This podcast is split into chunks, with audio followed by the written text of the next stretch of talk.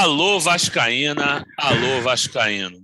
A gente sempre tenta começar o nosso podcast É Vasco numa animação, com aquele fala, torcedor vascaíno do titular da, desse programa, que é o Luciano Melo, e eu também venho com o meu alô, geralmente animado, mas os últimos jogos têm sido muito complicados. Eu sou o Fred Gomes, mais uma vez substituindo o Luciano Melo, que está de férias, e hoje o papo é aquele melancólico Guarani 1, Vasco 0 de ontem, da noite de quinta-feira. O Vasco teve a faca e o queijo na mão, apesar de não ter jogado nada, perdiçou no final da partida. Hoje estamos com casa cheia. Eu, que sou setorista, juntamente com meus amigos setoristas, Marcelo Baltar e Hector Verlang, acabou o chinelinho do Hector, ele está na área. E o representante da voz da torcida do Vasco, o João Almirante, que vai abrir Hoje eu vou trocar a ordem, a gente geralmente começa com setoristas, mas o GE Vasco de número 160 tem que ser iniciado por uma voz da torcida mesmo, porque o Vasco jogou mal demais e maltratou mais uma vez o coração da torcida, porque aquele jogo ontem tem qualquer. Não dá nem para qualificar, adjetivar os requintes de crueldade que acabaram proporcionando no coração do Vascaíno. É assim, é, foi desalentador, foi uma foi assim. O João vai falar melhor do que eu. Então, João, por favor, inicie a resenha sobre Guarani 1, Vasco 0. Fala Fred, fala Baltar, fala Hector, bem-vindo de volta. Ainda que nesse momento é, de melancolia que o Fred definiu, acho que é a palavra exata para definir o, o, sentimento do Vascaíno.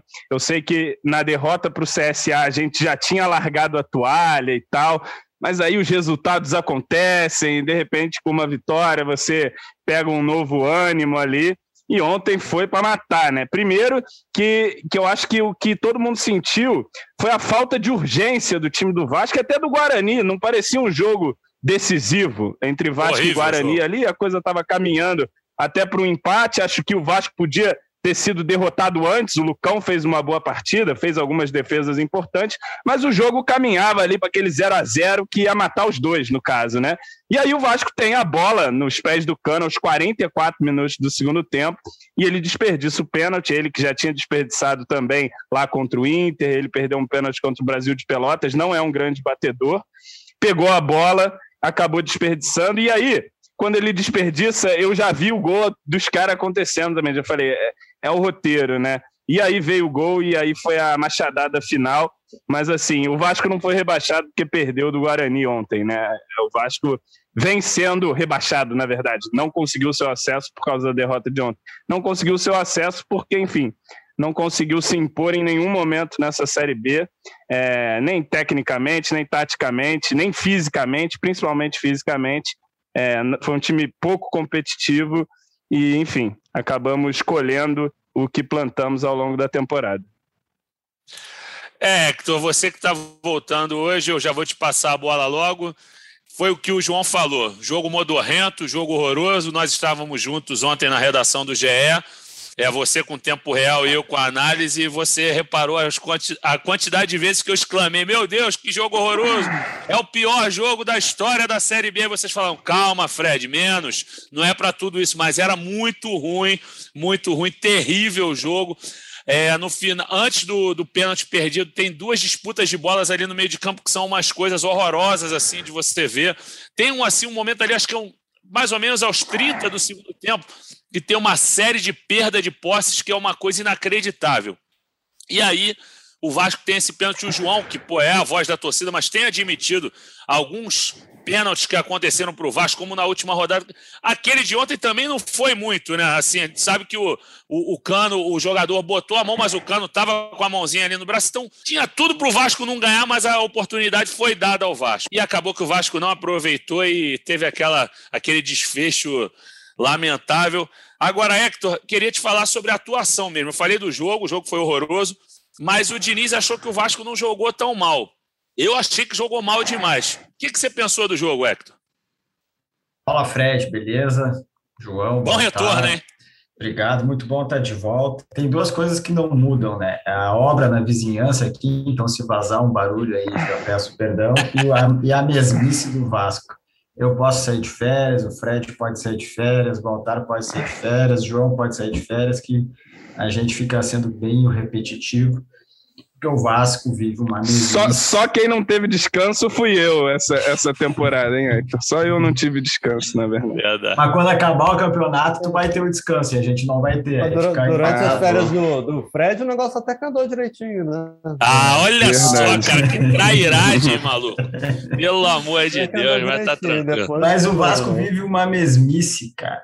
É uma mesmice chata, é uma mesmice que deve é, machucar muito o torcedor, o João já falou um pouco sobre isso, e é uma mesmice que começa desde é, a montagem do elenco, que era para render muito mais nessa Série B, o elenco do Vasco não é para ser o oitavo da Série B com 12 derrotas, são 12 derrotas na Série B. Vou repetir para ficar, para dar a dimensão, assim, 12 derrotas na Série B. Mas é um elenco que tem muitos problemas, a gente já falou sobre isso, e muitas escolhas foram erradas. A contratação do Lisca se revelou errada, é, enfim. Então, o Vasco paga esse preço e paga o preço é, é, de jogadores que, enfim, é uma mesmice. Um dia o PEC está bem, é titular. Outro dia o PEC não está tão bem e vai para o banco. Aí entra o Léo Jabá, que fica um jogo bem e, e três mal, e sai. E assim vai indo. Peguei esses aí só como um exemplo, não estou querendo dizer que a culpa é desses, mas em todas as posições, se for avaliar, o Vasco está chegando no final do campeonato e ninguém sabe quem é o goleiro do Vasco. Ontem o Lucão jogou muito bem, não fosse o Lucão, como uhum. o João falou, é, é, a derrota teria acontecido antes. Mas ele teve alguns outros jogos aí que estavam um pouco inseguro, que ficou meio assim, o Vanderlei falhou várias vezes. Muita indefinição, cara, é muito muito problema. O Vasco ontem, para mim, foi uma repetição do que foi em toda a Série B, é, é, tirando algumas exceções ali de um bom momento com o Prado, que conseguiu resultados, um bom, um bom momento no início ali do Diniz, mas é a mesma coisa de sempre, cara, é um time muito frágil, é muito fácil envolver a defesa do Vasco. Toda hora o Guarani chegava no perigo. No segundo tempo foram 13 finalizações do Guarani, né, Fred? 13 contra e 12, 12. 12 a 3. 12. Bom, 12 a 3, seja, 13 a 2 dá no o, o quádruplo, só isso. É, pô, cara, então, é, é, é, demais, é muito fácil envolver a defesa do Vasco. É muito fácil fazer gol no Vasco. E o Vasco tem muita dificuldade de construir as jogadas que o Vasco construiu ontem. Para mim, teve só uma jogada que foi bem construída coletivamente, que foi a bola na trave do, do Riquelme. Riquelme. Foi uma boa jogada. E levou um, o, o menino levou um azar que a bola foi na trave, ele finalizou direitinho.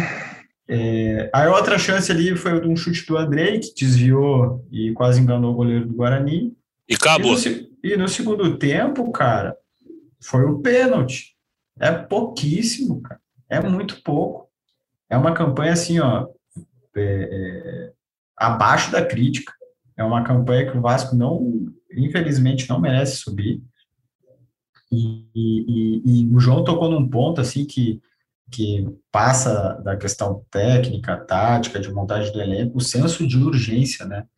É, cara, ontem era para os caras estarem comendo grama. Não, não vou ser leviano e dizer que faltou vontade. Não é isso. Os jogadores do Vasco têm vontade, se te mas é, a, a reta final é hora de dar algo a mais. E ontem eu acho que isso não teve, como teve em outros jogos. Aquela superação, aquela.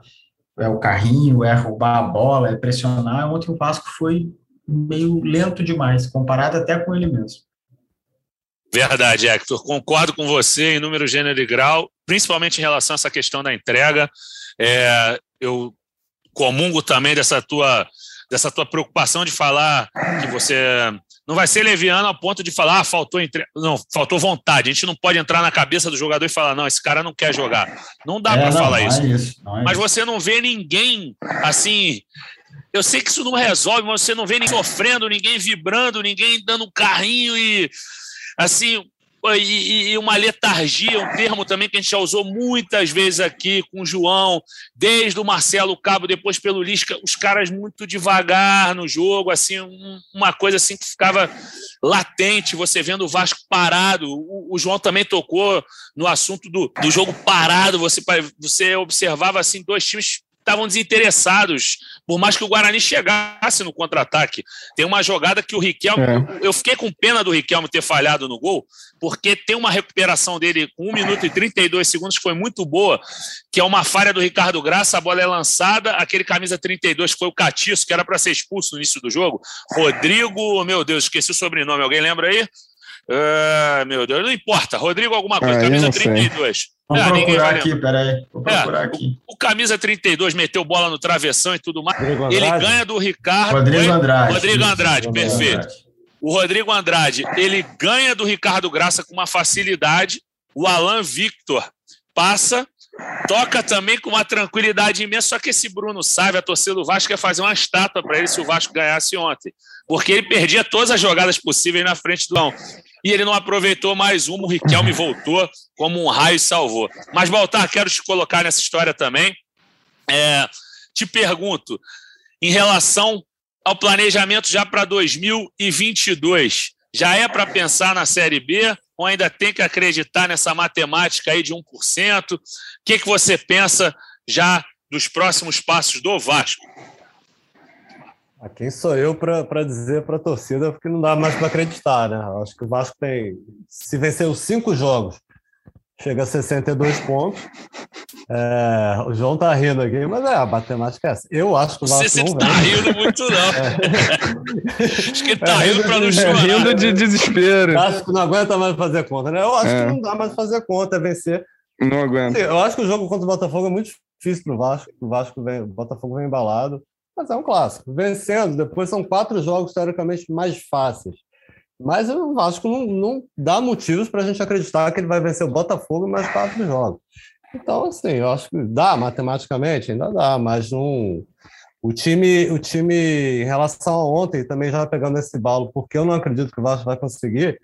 É, o Vasco, pouquíssimos momentos, raríssimos momentos nessa Série B, deu, conseguiu jogar bola, né? Conseguiu ser superior, e transformar isso em resultado. Aconteceu aí com o Diniz. A gente veio, teve aquela sequência ali de cinco jogos com quatro vitórias. Teve a derrota para o Sampaio Correia, que foi um jogo que o Vasco jogou melhor no primeiro tempo, depois com um a menos desandou no segundo tempo. Pô, teve vitória também que, que não merecia contra o Brusque, por exemplo, um jogo que jogou mal, mas, mas foi lá, buscou o resultado.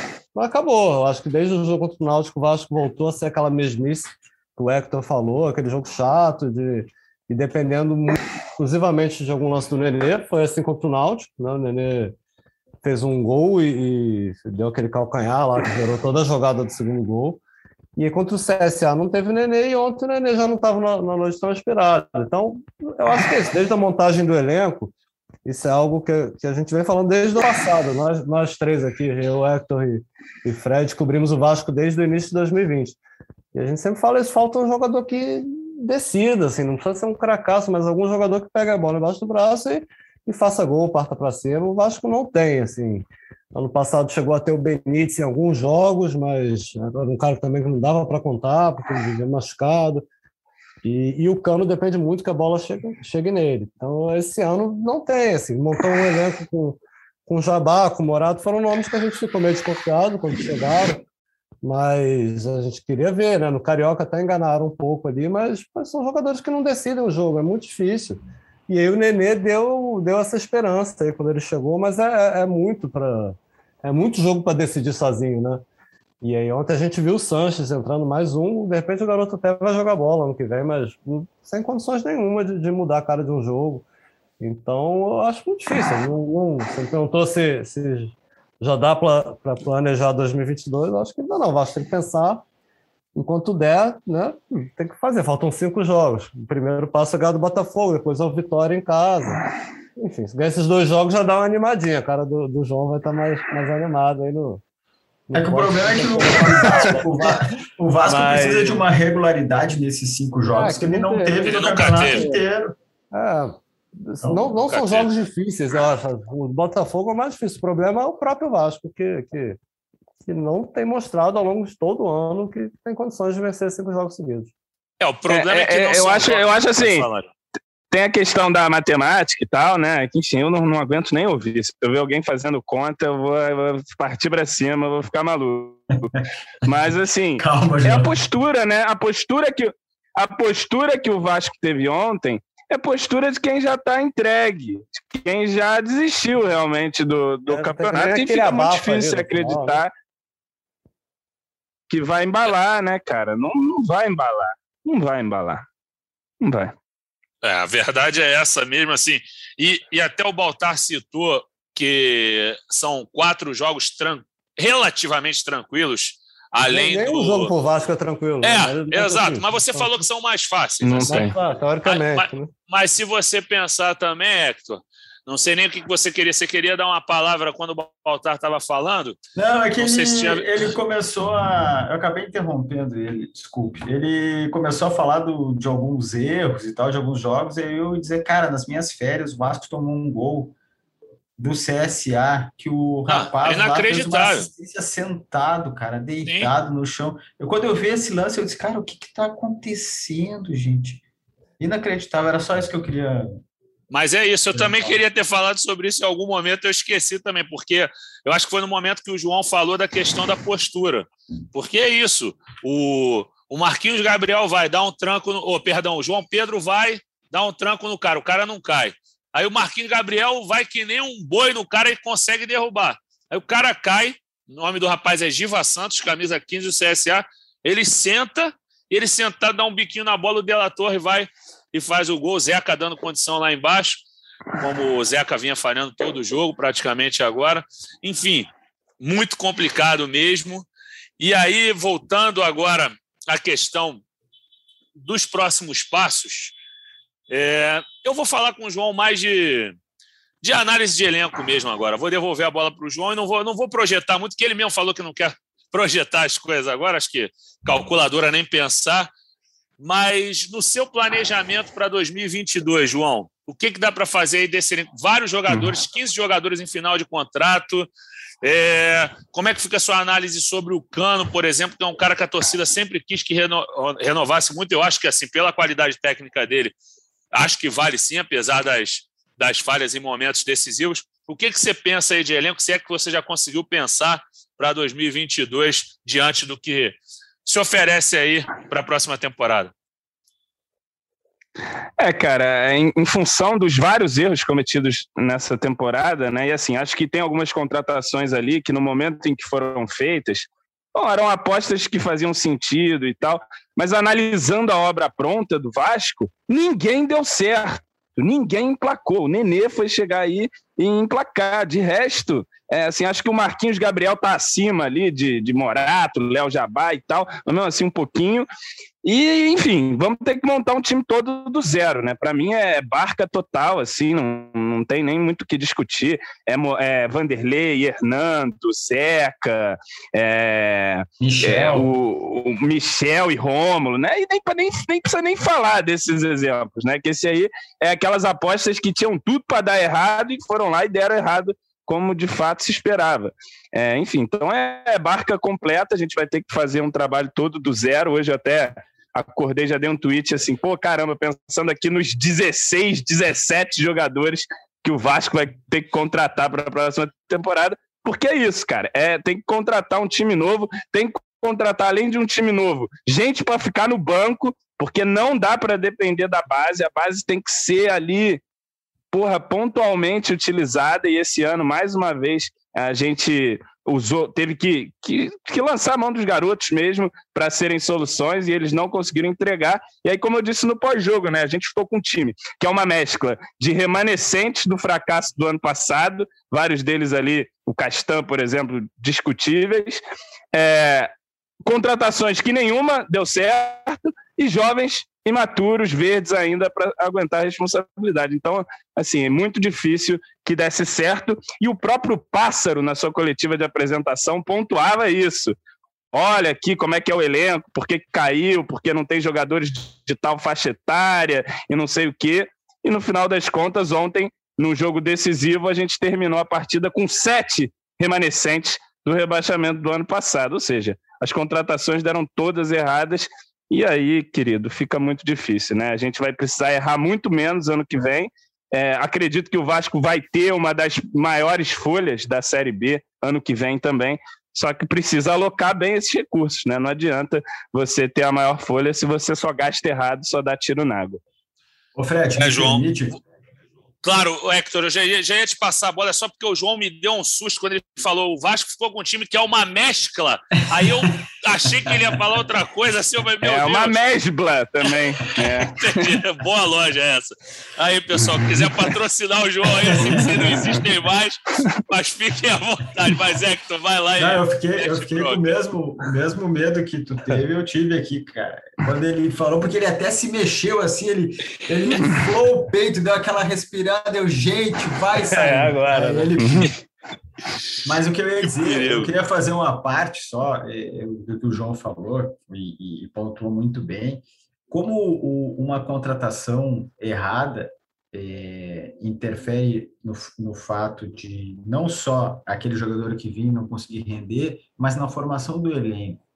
E, e como isso pode gerar problemas. Quando o Vasco trouxe o Michel, o volante que veio do Grêmio, que já não jogava no Grêmio por questão. Desde física, fevereiro de 2020 que ele não jogava. Fortaleza também teve Isso. problema. Volante, lateral, Lateral e zagueiro. É. meia também. É isso Calma. que eu quero dizer. É, o Vasco trouxe, na época, o técnico do Vasco era o Marcelo Cabo, com, com quem é, o Michel Ele tinha trabalhava trabalhado no Atlético Goianiense. Isso. Aí o Vasco trouxe o Michel, pensando que o Michel poderia ser, como o João falou, volante, é, zagueiro e lateral esquerdo. E aí o Vasco, porque trouxe o Michel, deixou de, de ir ao mercado, ou foi com mais com menos vontade, ou esperou para ir, porque tinha que esperar o Michel, e não resolveu o problema da lateral, que o Zeca estava com muita dificuldade, não tinha outro jogador para colocar ali. Algumas vezes o MT foi, e às vezes foi bem, e outras tantas vezes não foi bem. E não foi ver a questão do zagueiro. Tanto que eh, o Vasco veio trazer o Valber, depois que o, que o Miranda teve problema no doping. E só agora, da reta final, com a chegada do Diniz, que o Riquelme eh, passou a ter uma oportunidade. O Diniz tem um mérito, acho, importante aí nessa ascensão do, do Riquelme. Então, assim, como uma escolha é, é, de uma contratação que não deu certo interfere na formação do elenco. Então, assim, a gente falou de um jogador que, a gente, que, são, que é para três posições. Tipo, é, é, é uma decisão errada que gera muito problema. Cá entre nós, o Michel na lateral esquerda, assim, eu acho que na época a gente até falou, você falou que tinha visto em alguns jogos, eu não consigo imaginar, assim. Eu não lembro. Eu ia perguntar isso Não, pro é. Hector de novo. Eu ia falar E assim, ele que é do Não Rio tem Grande do perfil Sul. nenhum de lateral, né? o Grenal. Não, ele foi. O, Re- o Renato, as duas? o Renato no Grêmio jogou com o Michel muitas vezes como zagueiro. O Michel acho que tem uns dois, três gols contra. O zagueiro ele ainda tem uma pinta ali, mas lateral. É. sei lá, Lateral ele eu nunca tinha visto. Duas- o Vasco fez duas contratações ali para o meio-campo defensivamente. Rômulo e Michel. É, Michel não entra no em campo Rômulo e o. Rômulo, quando entra, a gente não quer que entre. Então, assim. E você não. Enfim. E aí você perdeu duas tacadas para um, uma posição importante, que é um meio, que é, que é ter alguém mais físico. Eu acho que, assim. Falando do elenco que o Fred perguntou anteriormente, a gente precisa mudar o perfil e- de elenco e fazer um elenco mais forte, mais alto, para aguentar a disputa fisicamente, sabe? E, enfim, e a gente não fez nada disso, né? Terminou João. com um time de baixinho e de franzino, cara. Eu ia passar essa bola justamente para o Baltar, justamente nisso aí que você entrou, baixinhos e franzinos. Porque o, o Rômulo foi um jogador que, na característica, está certo de trazer um jogador com essa característica. Alto, bom no jogo aéreo, é, sabe sair jogando e tem história no Vasco. Todo mundo sabe que jogou muita bola aqui no Vasco, mas sabia-se também dos problemas físicos que ele apresenta desde que voltou da Rússia, que defendeu o Flamengo, depois foi para o Grêmio também, teve algum sucesso, fez um golaço no Grenal, mas foi pouco, o sucesso foi, foi efêmero no Grêmio. E aí eu te pergunto, Se Baltar, resume a esse jogo aí. a esse jogo, né, Hector? E, e Baltar, assim, essa questão das contratações, o Vasco trouxe muitos jogadores também com questões físicas, né? Michel, Rômulo, Morato teve lesões. Morato demorou a chegar ao Vasco por um problema no público, que é um problema recorrente, não é uma. Fernando. Hernando apresentou problemas. Então, eu acho que a montagem do elenco, o Hector já falou, o João já falou, mas assim, faltou né, um pouquinho de.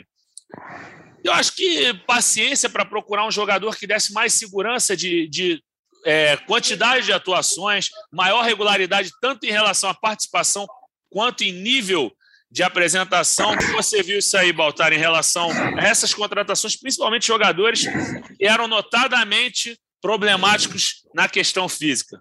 Eu acho que uma questão aí, não, não é defendendo nem, nem atacando ninguém, assim, o Vasco precisava reduzir a folha salarial. Né? Então ele ganhou muitos jogadores, assim, não é, ah, vou trocar esse por esse. Então o Vasco reduziu, pelo menos no primeiro momento, nem sei como que não, que não tenha mudado tanto com a chegada do Nenê não veio ganhando tanto, enfim, Sanches e Valber. Mas o Vasco reduziu em quase 50%, então tinha que reduzir mesmo e, e cortou nomes, assim, abriu mão de jogadores como Benítez, que, que provavelmente não ficaria o ano inteiro, Pikachu, pessoal que, que ganhava mais, para reduzir, né? Para reduzir os custos e trazer gente nova.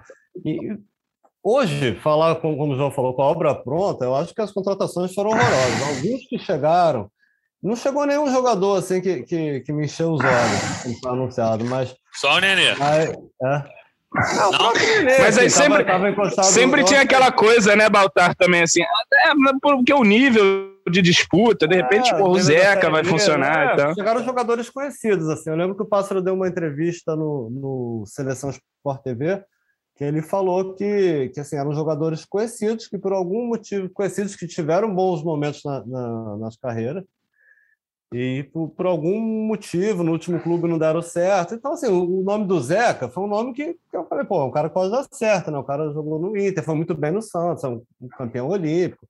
Enfim, para jogar uma Série B, vai, né, o Vasco que vinha com um problema crônico aí na lateral esquerda, que aliás continua, né? O Riquelme agora vai, parece estar resolvendo, mas, mas é cedo também, porque o Vasco nesse processo todo acaba queimando muito, muito jovem. E... Mas alguns nomes chegaram, Marquinhos Gabriel vinha mal no Cruzeiro, né? Então você olhou assim, mas porra, Teve um problema físico também no início dele físico, no Vasco, é, ficou um tempo fora para recuperar fora. O, o Rômulo, que a gente citou aqui, pô, foi um cara que foi mal no Flamengo. Eu, eu, eu cobria o Flamengo lá na época, acompanhei. Eu cobri também o primeiro ano, também não foi bem. Pegou, foi mal, foi mal no Grêmio, mas aí ele veio da China. Aí as notícias que chegaram na época que ele veio ah, ele jogou quase todas lá, era titular. Tá? Pô, de repente, para jogar uma Série B, um cara identificado. Mas não, é, é, isso. Assim, hoje, olhando, quase ninguém deu certo. Acho que fora o Nenê, né? Acho que ninguém deu certo. Você tem o Daniel Amorim e o Valber, Assim, o Valber nem, nem pouco jogou, o Daniel Amorim ali, mas é, não é cara que resolve, né? Ali é uma é, composição é, de elenco, e aí dentro da expectativa que se tinha, até que, ok, o é, Daniel Amorim, mas, pô, não vai te resolver nada. Um, um, cara que a gente sempre citava no ano passado aqui, que, que, que imagino que é um jogador que, que a gente sabe que ganha bem lá no Bahia, mas não fala nesse perfil, Rossi, assim, um cara que, poderia, ele faz uns gols, identificação. ataca, mas o Morato, eu esperava alguns gols importantes aí, eu esperava que ele fosse um cara mais que desse mais trabalho ali na frente, né? A maioria dos jogos ele é muito sumido, tal. O próprio Jabá teve alguns bons momentos, depois caiu muito no segundo semestre, então acho que, que muito jogador ali aposta, que já né, a gente esperava, vamos ver se dá certo ou não mas faltou pelo menos uns dois tiros mais certeiros aí, porque a gente viu a diferença que um, que um jogador em boa fase é, faz, né? O Nenê chegou, mudou a cara do Vasco rapidamente. Se tivesse mais um, desde o início da temporada, mais um ou dois ali num, em bom momento, né? Um cara que, que veste outro clube em bom momento, é, com certeza ajudaria muito. O Vasco teria mais pontos e, e, não estaria passando por essa situação, né? Porque além de não subir, é praticamente não ter mais chance a cinco rodadas do fim. É muito, muito triste isso. Ô, Hector, agora é. para te fazer uma pergunta, afirmação. Você acha que, que a diretoria, assim, apareceu muito pouco nos momentos de dificuldade? E a diretoria, eu acho que eu vou personalizar, eu vou falar do Jorge Salgado mesmo. Será que ele não. Ele, ele só não apareceu sempre para se manifestar em momentos de vitória, assim, não que a aparição dele constante vá resolver alguma coisa, mas para dar uma satisfação para a torcida, a torcida que tanto sofre há tanto tempo, duas décadas aturando isso aí é, nessa situação de ser sempre coadjuvante, ou então, se for protagonista, é protagonista do desespero sempre. Não cabia mais aparições do presidente? Na minha opinião, cabia, tá? Não estou te colocando na rabuda, não. Eu já estou dizendo, eu acho eu que faltou mais presença do Jorge Salgado. O que, que você acha, Hector? Antes de responder a tua pergunta, só quero falar uma coisa. O Walter estava dizendo que no início do ano lá era um trabalho difícil, tinha que reformular e tinha que reduzir as despesas, né? Aí eu fui pegar aqui, o, o Vasco deu uma coletiva aí, agora não me lembro, ontem, anteontem, é, sobre a questão financeira do clube e a Folha reduziu no início da gestão de 10,7 milhões para 6,2 milhões. Aí é a folha do, do clube, não só do futebol, já incluído o futebol. Então, realmente foi um trabalho difícil, é, tinha uma necessidade de reduzir despesas, alocar muitos jogadores que o Vasco não, não tinha interesse e trazer outros. Não é fácil, é difícil fazer isso, ainda mais sem dinheiro. Mas, mas é, o resultado é, não só, foi... Só um dado, acho que a gente chegou a dar uma matéria sobre isso. A folha do futebol era mais ou menos 5, caiu para 2,5. 2,5, é, é, mas é. esses 5 aí incluía Breno, Ramon, foi, foi assim. Isso, os caras que ainda... É. O Vasco é, tinha que pagar. Para muita gente que já sairia mesmo, é. mas caiu quase 50%. Isso no, é. no, meio do ano. Depois chegou mais gente, mas Isso. acho que não acrescentou tanto. É. Respondendo a tua pergunta, Fred, não vou fugir da, da raia. Eu acho que primeiro tem que ver uh, a personalidade e o estilo uh, de, de, gestão de cada dirigente, né? Para comparar o Salgado com o Campelo, o Campelo tinha um estilo diferente. O Campelo falava bem mais. Esse é um ponto. Então, eu acho que, às vezes, pode ter eh, uma impressão um pouco maior quando se faz essa comparação de o anterior com o atual. É, mas eu também acho que o, que o, o, o Vasco, é, a direção do Vasco, o presidente do Vasco, é, deveria se manifestar mais. Deveria estar mais, mais presente no sentido de, enfim, de dar as suas impressões, de dizer o porquê disso, o porquê daquilo, especificamente do futebol estamos falando, né? Porque dos outros assuntos, até volta e meia tem coletiva, teve essa aí que eu citei, é, para falar da questão financeira. Teve uma coletiva geral com outros tantos dirigentes do Vasco, quando o Vasco foi oficialmente é, rebaixado. É, teve uma outra que agora não estou me lembrando, mas que, que, é, que, foi também nesse mesmo esquema aí pela, pela Vasco TV. Mas sim, eu acho que uh, é uma coisa que deveria ser revista. O Vasco, por exemplo, não tem até hoje um vice de futebol é, uma, uma, visão institucional assim que, que faça essa comunicação, foi uma escolha é, que a direção foi feita. Agora, também não adianta ter uma, uma pessoa ali que vai falar só por falar, né? Acho que o Vasco já teve algumas experiências, aí o Vasco e todos os clubes é, brasileiros, de ter uma figura ali que fica falando só para jogar para a torcida, para criticar a arbitragem. E acho que tem que ter uma, um, um, alguém ali que, que fale mais e que diga: Ó, oh, nós estamos fazendo isso por causa disso, disso e disso. Escolhemos isso por causa daquilo, daquilo e daquilo. Porque senão fica um, um, um vácuo muito grande e fica muito centralizado também é, numa pessoa só, que, que acaba sendo ruim.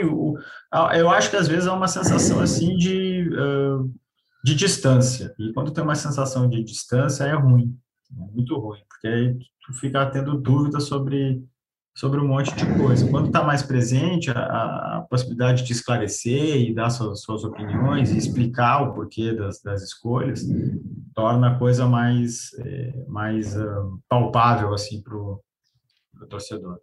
É, e me dá, me dá uma impressão que o pessoal ficou é, ao longo de todo o campeonato, assim, não, uma hora a coisa vai uma hora vai dar uma engrenada aí e as coisas vão caminhar. Enfim, chegamos aí a cinco rodadas e não engrenamos, né?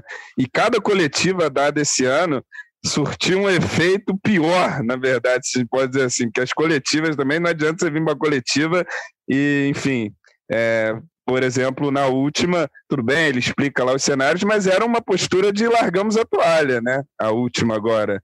É, ele falou: se, se não subirmos nesse ano, Sim. subimos no ano que vem, né? Foi essa, foi uma frase que pegou bastante, né, João? Aí, aí para mim, era melhor não ter tido essa coletiva, na verdade. Não, não, não via muita pertinência de dar uma coletiva agora, na véspera do jogo. Acho que, enfim, espera aí as coisas se decidirem e aí você faz uma coisa. Não deu uma coletiva até agora. Aí tu vai na, na véspera ali do, do jogo, vai, ah, não, vou dar aqui, enfim. Achei desnecessária. João, é, então eu, eu, falei, eu, vou te colocar. Que... Perdão, Hector, pode Não, ir. só para terminar o raciocínio, é, tem que ser muito bem pensado o que vai ser dito, né? Foi o que eu falei, não adianta é. ter por ter, tem que ter para explicar e dizer, ó, é isso, é aquilo, fizemos assim, fizemos assado. Né? E quando, é, mas também quando não tem com, com, uma frequência, acaba às vezes criando uma necessidade de ter, e aí às vezes sai alguma coisa um pouquinho fora do controle. Eu vou dar minha opinião como jornalista, assim, eu acho muito muito ruim nessa gestão, isso a dificuldade que a gente tem para conseguir, principalmente, ou uma palavra de alguém para falar sobre futebol, assim, importante.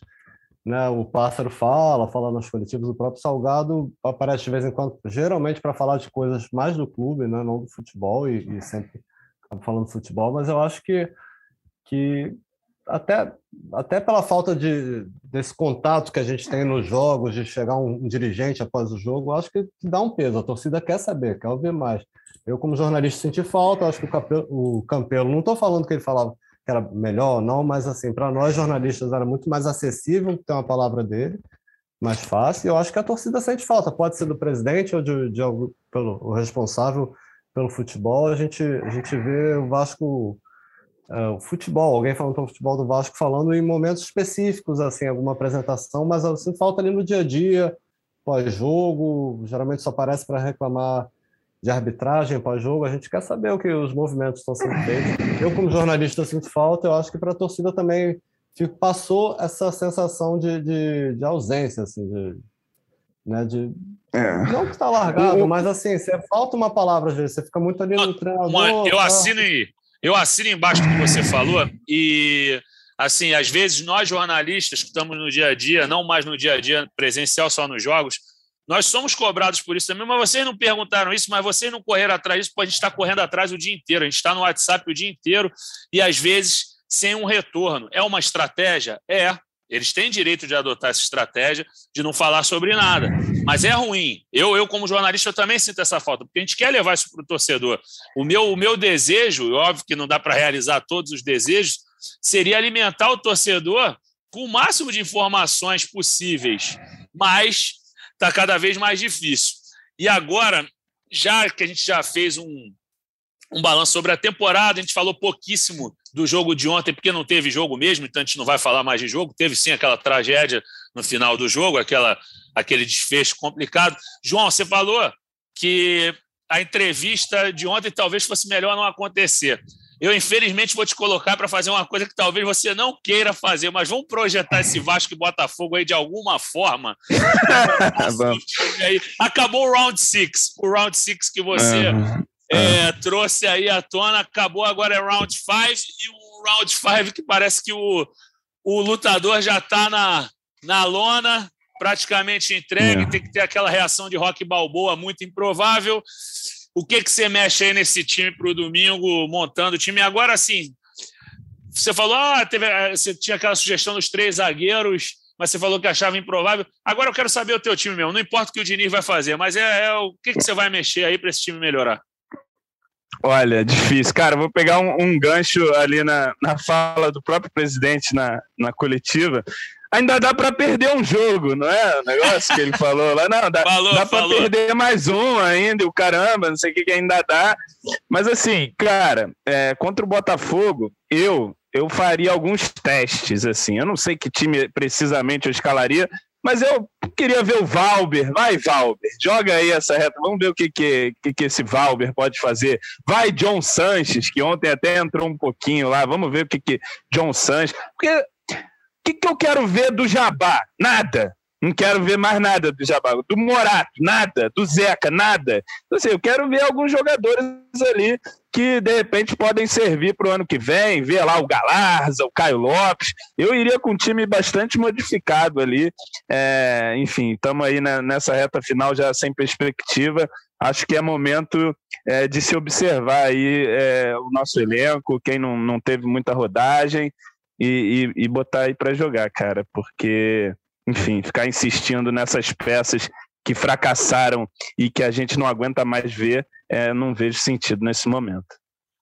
Hector é por aí também, já que o elenco é cheio Agora, só pontuando uma coisa. O Diniz, eu acho que ainda vai manter um time ali que ele acha que é o capaz, o melhor para vencer e tudo mais. Porque, enfim, acho que também tem que ter essa postura, né? Não adianta o cara, é, enquanto houver ali a possibilidade de matemática, o cara já largar de mão, não, não dá.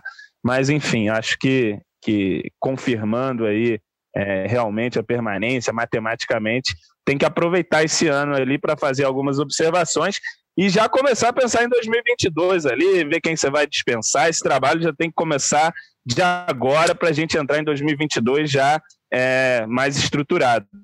né? Assim como fez, por exemplo, Curitiba ano passado. Caiu já no primeiro turno, praticamente, e ali no segundo pegou o técnico novo e tal, e foi ali fazendo as suas observações e entrou para 2022 já mais encorpado. manteria, o, manteria o Diniz para 2022? Eu manteria, Cara, vocês? Eu, eu, eu manteria também, porque eu acredito em longo prazo, cara. Não, não adianta você também ficar trocando de técnico toda hora. É o que o Vasco faz a todo momento: trocar, trocar, trocar, trocar, e não dá. Então, acho que é, pegar esse, esse final que a gente ficou aí há cinco rodadas já quase sem chance, e, enfim, é, ter calma aí com o Diniz. Acho que vai depender mais do Diniz do que da gente. É o Diniz que vai ver se vai querer ficar ou não. Acho que o Vasco até vai, vai querer mantê-lo. E aí, com ele, desde o início da temporada, ele podendo fazer indicações ali, algumas escolhas na montagem do elenco. É, acho que, enfim, é melhor do que você demitir o Diniz agora e trazer quem? Eu, sinceramente, não sei. Hector, é por aí também. Assim, te perguntar até em relação ao time e ao Diniz, você acha que é um, um bom nome para a temporada e você já partiria para os testes como o João ou tem que ir com aquele feijão com arroz para tentar uma vitóriazinha apertada contra o Botafogo? Não, eu não faria testes, eu escalaria o time que tem convicção para tentar ganhar o jogo. Eu acho que é muito difícil do Vasco subir, mas tem 1% de chance.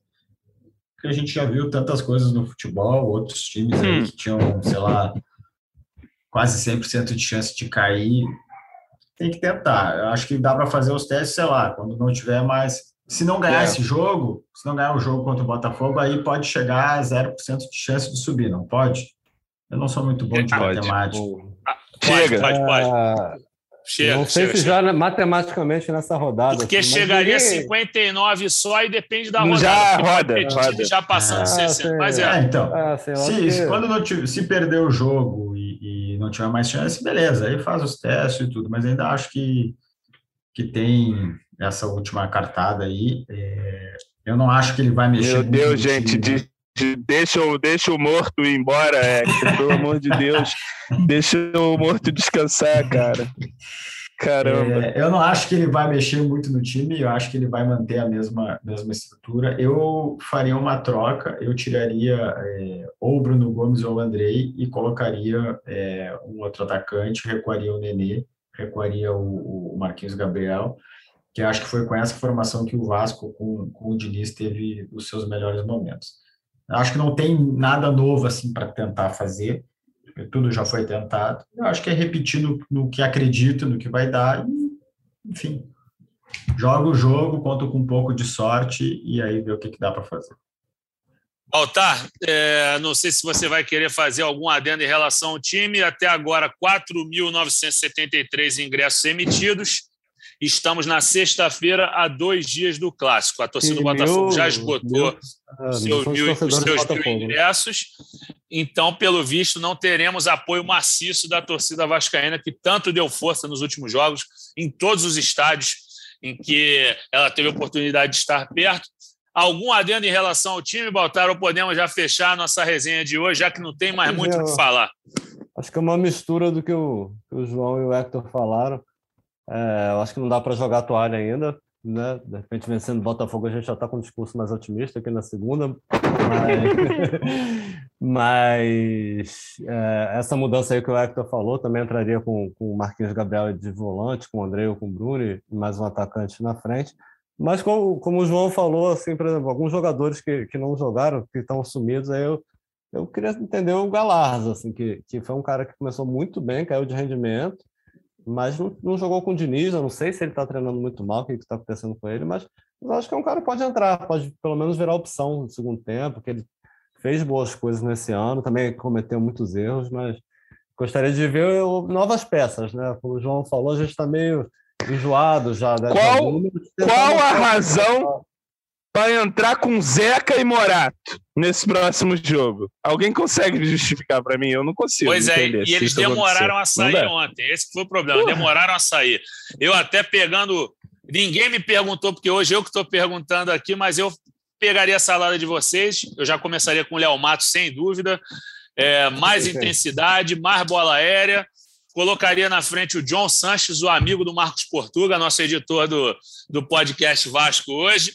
John Sanches ali na frente para ver se faz uma correria. Bom de bola, já deu para ver que não é. Ontem teve uma hora que ele pisou em cima da bola, ficou sem saber o que fazer.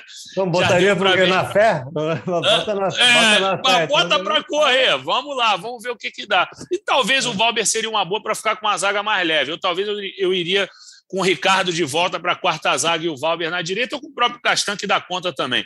Enfim, mas para ser um destro e um canhoto, para ser uma coisa mais mais tradicional. Assim, para dar uma de chato, todo mundo implica com zaga de dois canhotos, mas geralmente zaga de dois destros tem aos montes. Vamos botar um destro aí, já que o cara sabe sair jogando. Essa seria a minha opinião. Galera, então o João falou: vamos deixar o morto descansar.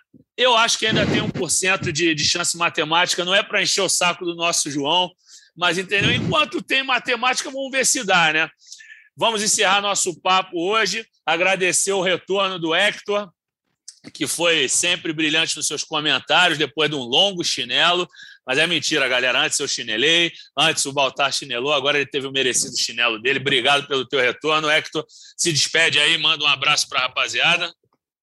Valeu, Fred. Obrigado aí. É muito bom voltar.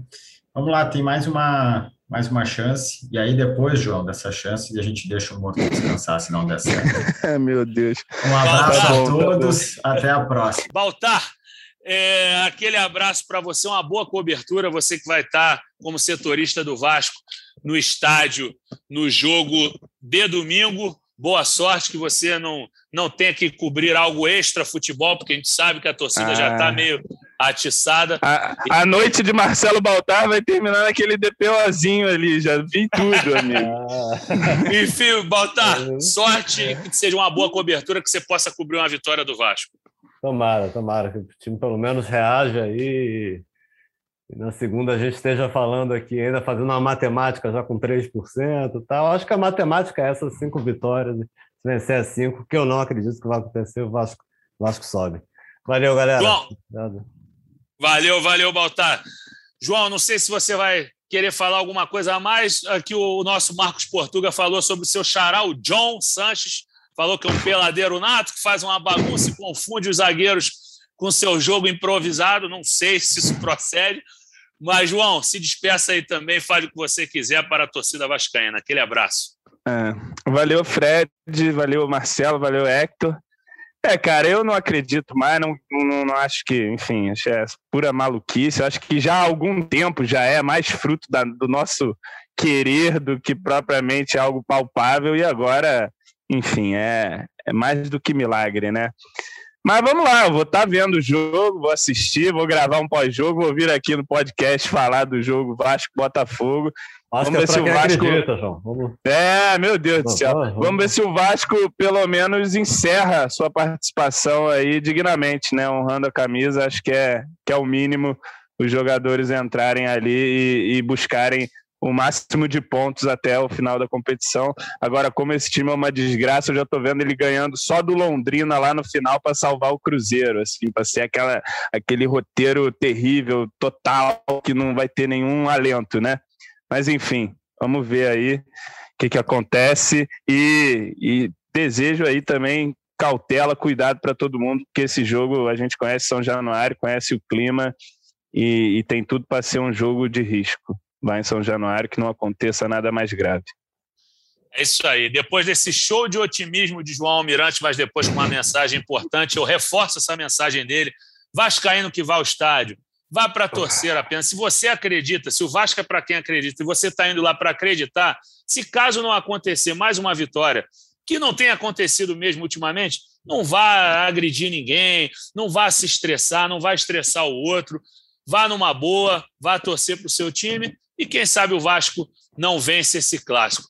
Vascaíno e Vascaíno. Não, e assim, Fred. Claro, João. Protesta, diz. xinga lá. Isso é tudo do jogo. Vai ter protesto. O problema é se invadir campo e essas coisas que a gente sabe que, enfim, que não, não tem nada para acrescentar para o time, só piorar a nossa situação ainda mais. Perfeito, João. É isso aí. O recado está dado. Não prejudique você, não prejudique o próximo, não prejudique o Vasco da Gama. Beleza? Vascaína, Vascaíno, aquele abraço. Na próxima semana voltamos com o Vasco, com o GE Vasco Podcast 161. Quem sabe com boas notícias, até porque o Vasco tem um bom histórico contra o Botafogo, mas hoje em dia o histórico, a camisa, não tem ajudado esse gigante que tanto tem feito sua torcida sofrer ultimamente. Valeu, galera. Aquele abraço. Segunda-feira estamos de volta. Vai o Juninho na cobrança da falta.